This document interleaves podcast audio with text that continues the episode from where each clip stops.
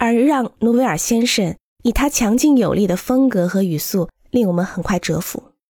从塞纳河畔的阿拉伯世界研究所，一直到里昂歌剧院、卡迪尔基金会画廊等，他的设计在自由灵活、不断创造新形式的同时，始终保持了高质量的空间和独特的氛围。虽然在每一个作品中都有材料和细部设计的变化，但我们总能够清晰地感受到努维尔的存在。建筑文化杂志将努维尔未能实现的方案进行了一次汇总，其数量非常惊人。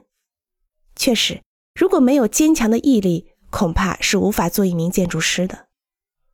以前我曾有机会在阿姆斯特丹听过他的演讲，那时他也是几个小时不间断，一直讲解着自己的作品，当时就令我非常感动。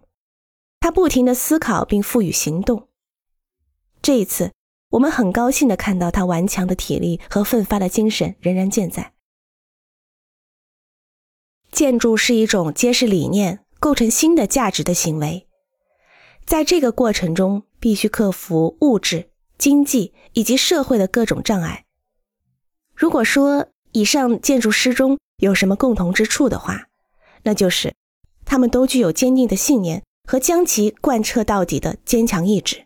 以及能够冷静而客观地剖析自己的特点，为了自由和更多的可能性，他们不断地与自己和社会进行着斗争。